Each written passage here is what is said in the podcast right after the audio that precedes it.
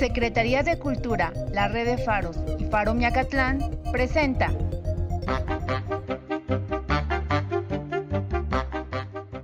Faro Miacatlán. Radio Contigo. Presenta.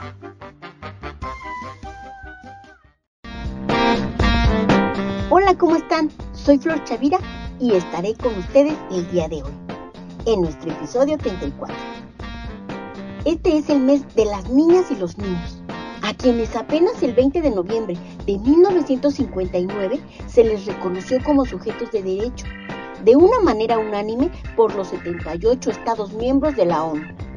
Así que con este importante dato para reflexionar, comenzamos.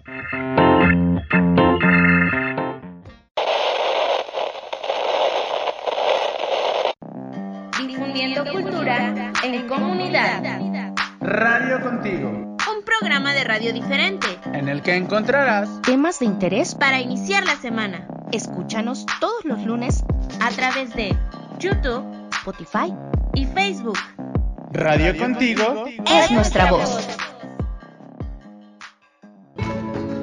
Imaginación. Un espacio para imaginar y accionar.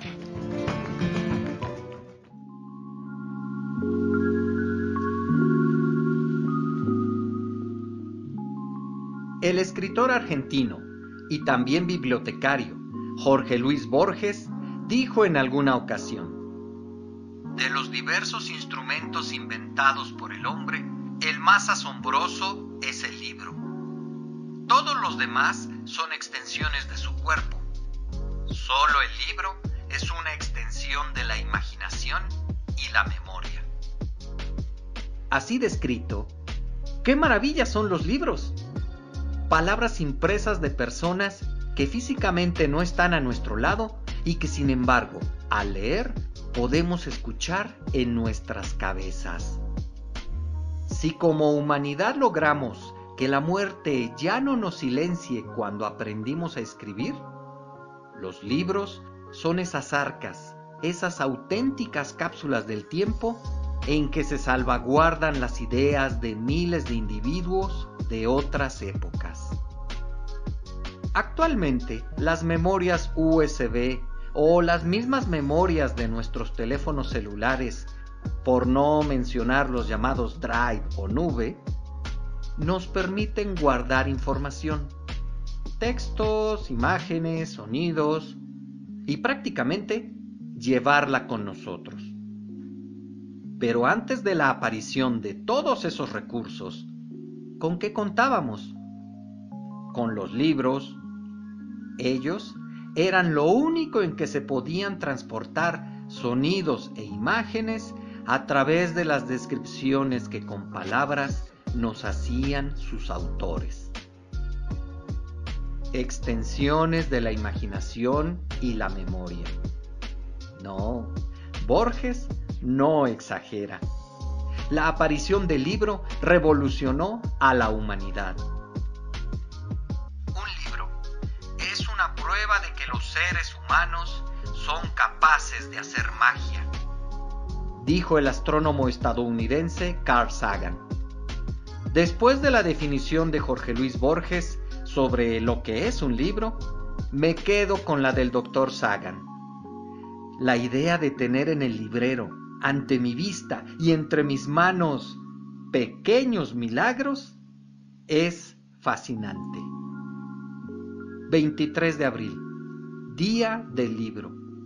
Celebremos echándole un vistazo al libro más antiguo que tengamos en casa y sorprendámonos de que, al abrirlo, sigue funcionando igual que cuando fue comprado. Soy Gabriel Alfonso Ortega.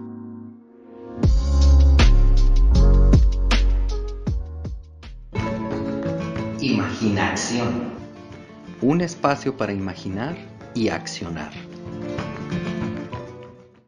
Somos cultura. Somos tradición. Somos Radio Contigo al aire. Primer encuentro de mujeres poetas milpaltenses. Mujer, si te han crecido las ideas. Este poema se titula Carroñera Melancolía. Mi nombre es Airne Héctor. Estigma ficticio de pureza dañina, prejuiciosa y carroñera melancolía. Nos recuerdas el destierro de Eva, la tentación de la que se nos culpa, el pecado original, la malicia, la codicia, la extinción de los osos polares, la caída de la bolsa de valores, de nuestra propia muerte. Parece que no somos merecedoras de respeto. La eternidad y el naufragio son testigos inquebrantables de nuestra sangre derramada para defender nuestra pulcritud. En nombre sea del Padre, del Hijo y del Espíritu Santo. A ti suspiramos, gimiendo y llorando.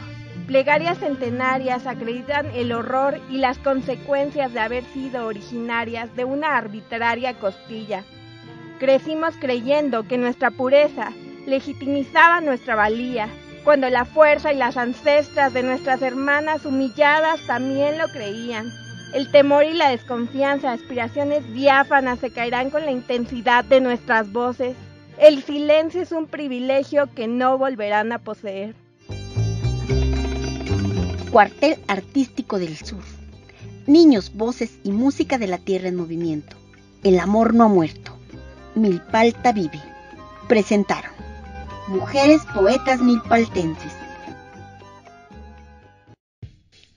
Faro Miacatlán no es lo que ves, es Lo que hacemos juntos.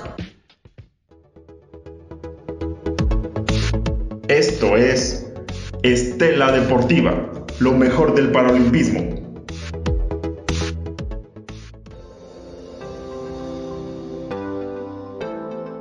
Sobresalir en cualquier actividad humana nos traerá admiración, respeto, fama y quizá dinero. O mucho, muchísimo dinero. Pero ¿qué pasa cuando esta actividad es el deporte convencional que arrastra a las grandes masas y atrae reflectores? Queridos radioescuchas, bienvenidos a una nueva estela deportiva, lo mejor del paralimpismo. Actualmente, el deporte convencional no podría entenderse sin los ríos de dinero que corren a su alrededor. Boxeadores contando paca tras paca de billetes. Futbolistas vistiendo ropas de marca o comprando vehículos de lujo. Yates, joyas, mansiones. Excesos, alcohol, mujeres, drogas, despilfarro. ¿Pero todos los deportistas fuera de serie son así? No, por fortuna no. El futbolista francés N'Golo Kante, huérfano y pobre de nacimiento, trabajó en su infancia en una recicladora y no obstante, llegó al Chelsea sin nunca perder el piso. Posee un auto compacto sencillo. A pesar de ser campeón del mundo en 2018, vive alejado de los reflectores y asiste a las bodas de sus aficionados como un comensal más. Porque dicen, la vida se trata de cosas simples que te hagan feliz. Otro futbolista, el egipcio Mohamed Salah, delantero de Liverpool, ha construido escuelas, hospitales, ambulancias, regalado equipo médico y hasta 5 acres de terreno para construir una planta de agua residual. Por cierto, su esposa está lejos de ser una modelo. Es una ama de casa convencional, alejada del glamour y la pasarela. Caso aparte es el del senegalés Sadio Mané. Llegó a la casa de unos extraños en Dakar con el poco dinero que su aldea y familia pudieron conseguir para hacerse futbolista profesional. Hoy juega en el Liverpool y destina su fortuna a construir escuelas, repartir ropa y comida a los más necesitados. En una entrevista dijo, ¿Para qué quiero 10 Ferraris, 20 relojes con diamantes, dos aviones? ¿Qué haría eso por el mundo? Nada. Prefiero construir escuelas. Solo es grande en la vida quien sabe ser pequeño. José Ángel Buesa.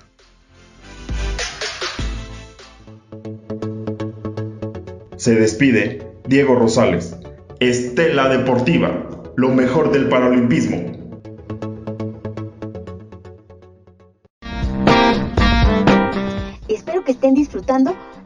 Programa de Radio Contigo.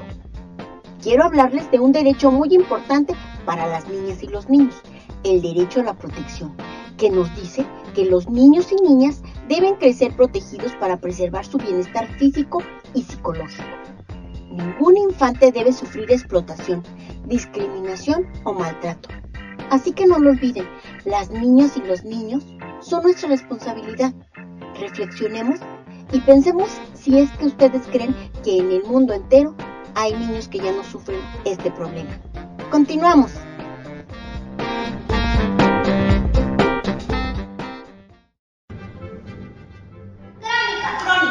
Crónicas. Del sur de la Ciudad de México.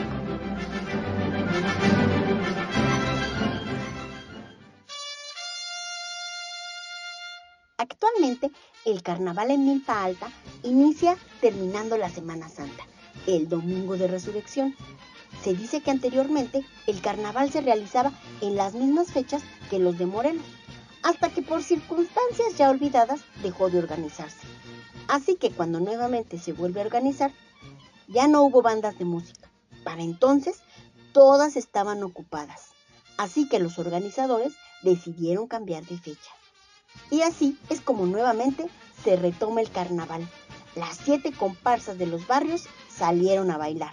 Santa Marta, San Mateo, Santa Cruz, La Concepción, Los Ángeles, La Luz y San Agustín el Alto. Cada año los siete barrios van rolándose la organización de esta festividad. Buscar a la banda, buscar a quien les apoyará con las asistencias de desayuno, comida y cena para la banda, adornar el carro alegórico, sacar a la reina y dos princesas, hacer las gestiones con las instituciones, ya que por cinco días se cierra el primer cuadro de la alcaldía. Y ahora sí, a darle con todo. La gente se disfraza de payaso, cavernícola, conejos, guerreros, enfermeras, chinelos y de huehuenches, que era lo tradicional. Mi papá me contó que en el barrio de San Agustín el Alto vivía un señor que se llamó Erasto Yedra, al que apodaban el Pache. Este señor fue muy conocido por la gente, pues por más de 30 años bailó vestido de huehuenche, con su chincuete, blusa bordada, trenzas de cordón de lana, guaraches y rebozo. Y en la cara y en los codos se ponía paliacates que cubrían sus brazos y rostro de hombre. Durante muchos años bailó acompañado del señor Félix Villamar Flores. Mi papá por dos años fue su pareja de baile.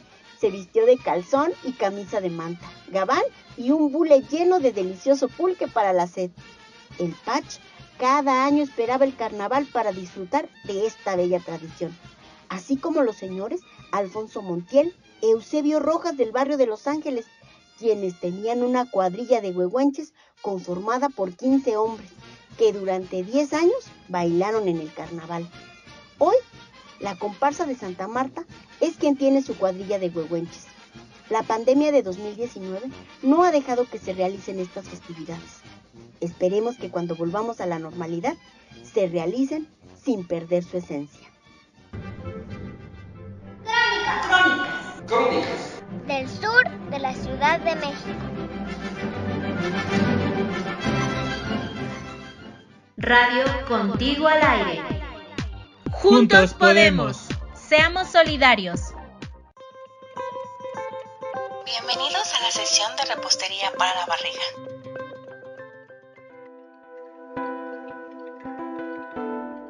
Hoy les daré una receta deliciosa y sumamente divertida, ya que podemos hacerla con los más pequeños del hogar y pasar un momento increíble. Y serán unos cupcakes de vainilla. Para eso les hablaré un poco de cómo es que se crearon. Este postre surge en el siglo XIX. Antes de que surgieran los moldes especiales para cupcakes, solían hacerse en tazones, cazuelas de barro o ramequines, que son unos pequeños moldes con bordes altos de porcelana, siendo este el significado de su nombre en inglés, cup y cake.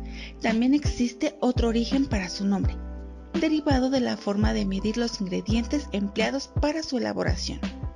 La receta base de un cupcake es la misma que la de cualquier otra tarta. Manteca, azúcar, huevos, levadura y harina. La mayoría de las recetas para tartas pueden servir y debido a su reducido tamaño se realizan más rápido que una tarta común. Es muy habitual en cumpleaños y celebraciones, dado a que es llamativo. Permite una infinidad de sabores distintos y suelen gustar a todos. En el siglo XXI, los cupcakes se pusieron de moda en Estados Unidos. En Nueva York, algunas tiendas de cupcakes como Magnolia Bakery han recibido publicidad por sus apariciones en programas populares de televisión de ese país. Y ahora sí, vayamos con los ingredientes. Para estos cupcakes necesitaremos 3 tazas de harina de trigo, 2 cucharaditas de polvo para hornear, media cucharadita de sal de mesa, 3 cuartos de taza de mantequilla sin sal a temperatura ambiente, taza y media de azúcar estándar, 4 huevos grandes, 2 cucharaditas de extracto de vainilla, una taza y cuarto de taza de leche, 2 barras y media de mantequilla sin sal que serían 225 gramos, 4 tazas de azúcar glass, 2 cucharadas de leche. Empezaremos a precalentar el horno a 180 grados centígrados. Engrasa 24 moldes para muffin o forra con capacillos de papel. Mezcla muy bien la harina con el polvo para hornear y la sal en un tazón mediano. En un tazón aparte, bate la mantequilla con el azúcar hasta que se esponje, sin dejar de batir. Agrega uno por uno los huevos, mezclando bien después de cada adición. Incorpora la vainilla. Agrega los polvos a la mezcla anterior, alternando con la leche y mezclando hasta deshacer todos los grumos, pero sin batir de más. Vierte la masa dentro de los moldes preparados, llenándolos hasta tres cuartas partes de su capacidad. Hornea hasta que se sientan esponjosos al tacto, aproximadamente 20 minutos. Retira del horno y deja enfriar dentro de los moldes durante 10 minutos. Luego, desmolde y coloca sobre rejillas de alambre para que se enfríen completamente. Bate en un tazón la mantequilla y la vainilla hasta cremar. Agrega el azúcar glass, una taza a la vez, batiendo muy bien después de cada adición. Añade la leche y sigue batiendo hasta que el betún se esponje. Decora los cupcakes fríos con este betún. Espero que les encante esta receta tanto como a mí. Yo soy Mariana Naranjo y los espero en la próxima sesión de repostería para la barriga el espacio para hacer lo que quiera hacer. Radio contigo. Vivencias milpaltenses, difundiendo la tradición oral de nuestros pueblos. Camino para contarlo. Creo que cursaba el tercer año de primaria cuando tuve un accidente muy desafortunado. Vivía en Villa Milpa Alta, allá en el barrio de Los Ángeles, en una casona del siglo XIX, cuyo dueño se llamaba Don Panchito. Esta se situaba en el paraje Texotaco. Sin saber que era de dicho lugar, debo decir que a mediados del 60 del siglo pasado vislumbré por primera vez la gran Malacachtepec Momosco. De lo que recuerdo al llegar es el Teutli y el mercado viejo de madera que se ubicaba en lo que actualmente se conoce como explanada delegacional. Luego, en otra visita que hicimos en el 62, llegamos precisamente cuando era la fiesta del 15 de agosto. Al bajar del camión, me percaté que había más granaderos que gente, por no sé qué problemas. La cuestión es que desde ese entonces la fiesta ya no es la misma. Pero vayámonos por partes, como dijera el descuartizador. Aunque nací y crecí en Milpalta, mis primeros cinco años de existencia los viví en algunas colonias incipientes del Distrito Federal. Conocí al río de Churubusco cuando era río, al canal de Miramontes cuando era canal. En pleno Iztapalapa había canales y sembradíos, libre de la violencia que actualmente nos bebemos a diario. Como dicen, ¡Qué tiempos aquellos, señor don Simón! Bueno, era noviembre del 63 cuando recibimos carta donde decían mis familiares milpaltenses que mi abuelita materna estaba muy enferma. Fue hasta en ese instante cuando me enteré que yo era oriundo de Milpalta y que nos teníamos que ir para allá, lo cual hicimos. Por ese entonces Cursaba el primer año de primaria en Iztapalapa. Y para no perder clases, mi mamá María le pidió a mi hermano Pedro, mayor que yo, que me acompañase a la escuela, me esperara y nos regresáramos. No estaba construida la carretera Xochimilco-Huastepec, por lo que viajábamos vía Tecómitl. Abordábamos un camión de color verde con canastilla, cobrador y toda la cosa. Así que, en medio de legumbres, animales domésticos y gente, hacíamos nuestra travesía por toda la calzada Tulehualco hasta llegar al Minerva y de ahí a Iztapalapa. De regreso, lo mismo. Vivencias milpaltenses, difundiendo la tradición oral de nuestros pueblos.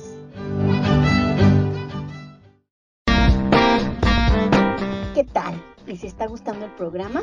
Qué bueno, me da mucho gusto que estén con nosotros. También quiero hablarles del derecho a la identidad, que nos dice que todas las niñas y niños tienen derecho a tener un nombre y un apellido que los identifiquen.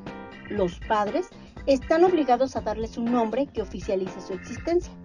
Ahora sí, continuemos escuchando Radio Contigo.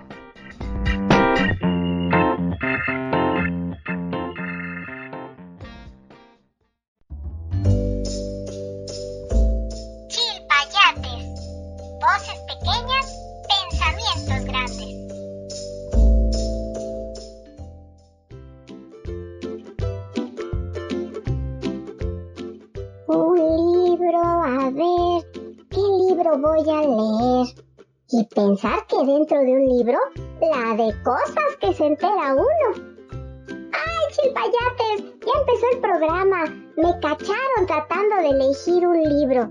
Y eso a veces no es nada fácil. A mí me gusta ver su portada, revisar sus hojas y leer la contraportada para saber de qué trata y así seleccionar el que más me gusta para leerlo. Mmm, pero sí que estoy en un dilema.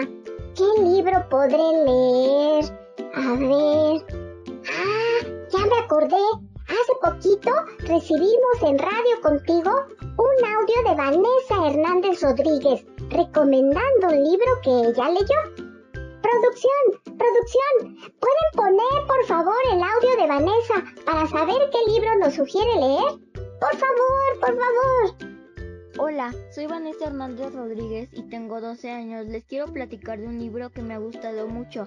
Se trata de Cuentos de Buenas noches para Niñas Rebeldes. Este libro cuenta la historia de muchas mujeres inteligentes y valientes que vivieron en diferentes épocas y países. Ellas tuvieron un sueño y lo cumplieron, como ser escritoras, pintoras, periodistas, astronautas, presidentas o futbolistas. Aunque muchas personas pensaban que no iban a lograr sus sueños, ellas nunca se rindieron y siguieron adelante para alcanzarlos. Lo que aprendí de este libro es que nunca hay que rendirse para lograrlo. Espero les haya gustado amigos, hasta la próxima. ¡Wow! ¡Qué maravillosa recomendación, Vanessa! terminando el programa, me voy a conseguir ese libro y leerlo antes de dormir. Me gustó mucho tu sugerencia y claro que estaremos esperando un próximo audio que nos mandes, Vanessa. Gracias. Por cierto, chilpayates, escriban o manden sus audios a miacatlán.laradiocontigo.gmail.com y al igual que Vanessa, Manden sus sugerencias de libros que han leído y platiquen por qué les gustaron o qué les llamó la atención. Bien lo decía Miguel de Cervantes Saavedra. Alguna palabra o frase de un libro nos está esperando para darle un sentido a nuestra vida. Así que a leer un libro, el que más te guste. Yo soy Cirtaed y esto fue Chilpayates. Adiós.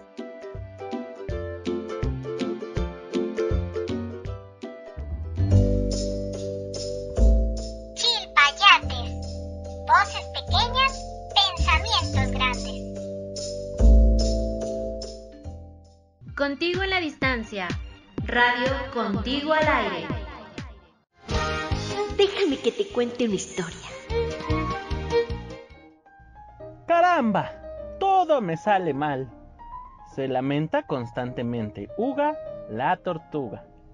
Y es que no es para menos. Siempre llega tarde, es la última en acabar sus tareas, casi nunca consigue premios a la rapidez y para colmo es una dormilona. Esto tiene que cambiar. Se propuso un buen día, harta de que sus compañeros del bosque le recriminaran por su poco esfuerzo al realizar tareas. Y es que había optado por no intentar siquiera realizar actividades tan sencillas como amontonar hojitas secas, caídas de los árboles de otoño, o quitar piedrecitas del camino hacia la charca donde chapoteaban los calurosos días de verano. ¿Para qué preocuparme en hacer un trabajo que luego acaban haciendo mis compañeros? Mejor es dedicarme a jugar y descansar. No es una gran idea, dijo una hormiguita. Lo que verdaderamente cuenta no es hacer el trabajo en un tiempo récord. Lo importante es acabarlo realizándolo lo mejor que sabes, pues siempre te quedará la recompensa de haberlo conseguido. No todos los trabajos necesitan obreros rápidos. Hay labores que requieren tiempo y esfuerzo. Si no lo intentas nunca sabrás de lo que eres capaz de hacer y siempre te quedarás con la duda de si lo hubieras logrado alguna vez. Por ello, es mejor intentarlo y no conseguirlo que no probar y vivir con la duda. La constancia y la perseverancia son buenas aliadas para conseguir lo que nos proponemos. Por ello yo te aconsejo que lo intentes. Hasta te puedes sorprender de lo que eres capaz. Caramba, hormiguita, me has tocado las fibras. Esto es lo que yo necesitaba. Alguien que me ayudara a comprender el valor del esfuerzo. Te prometo que lo intentaré. Pasaron unos días y Uga la tortuga se esforzaba en sus quehaceres. Se sentía feliz consigo misma, pues cada día conseguía lo poquito que se proponía, porque era consciente de que había hecho todo lo posible por lograrlo. He encontrado mi felicidad. Lo que importa no es marcarse grandes e imposibles metas, sino acabar todas las pequeñas tareas que contribuyen a lograr grandes fines. Y colorín colorado, este cuento se ha acabado. Déjame que te cuente una historia. Pues ya se nos acabó el tiempo. Antes de despedirnos, los invito a que conozcan los derechos de los niños y los hagamos valer entre todas y todos. También quiero agradecerles que hoy nos hayan acompañado, ya que nuestro equipo realiza nuestra programación con mucho cariño para ustedes. Así que, hasta la próxima.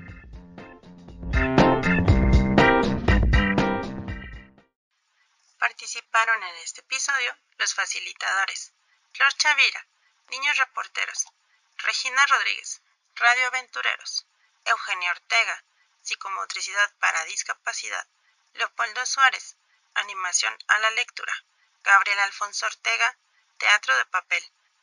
Voces invitadas, Mariana Salazar, Dianeri Argumedo, Andrew Rojas, Jesús Linares, Diego Rosales, Mariana Naranjo.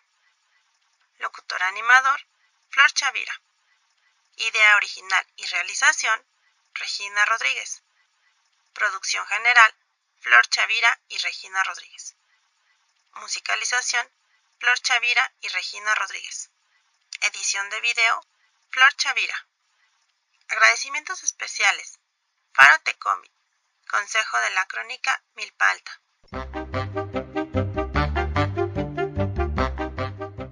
Faro Miacatlán. Radio contigo. Gracias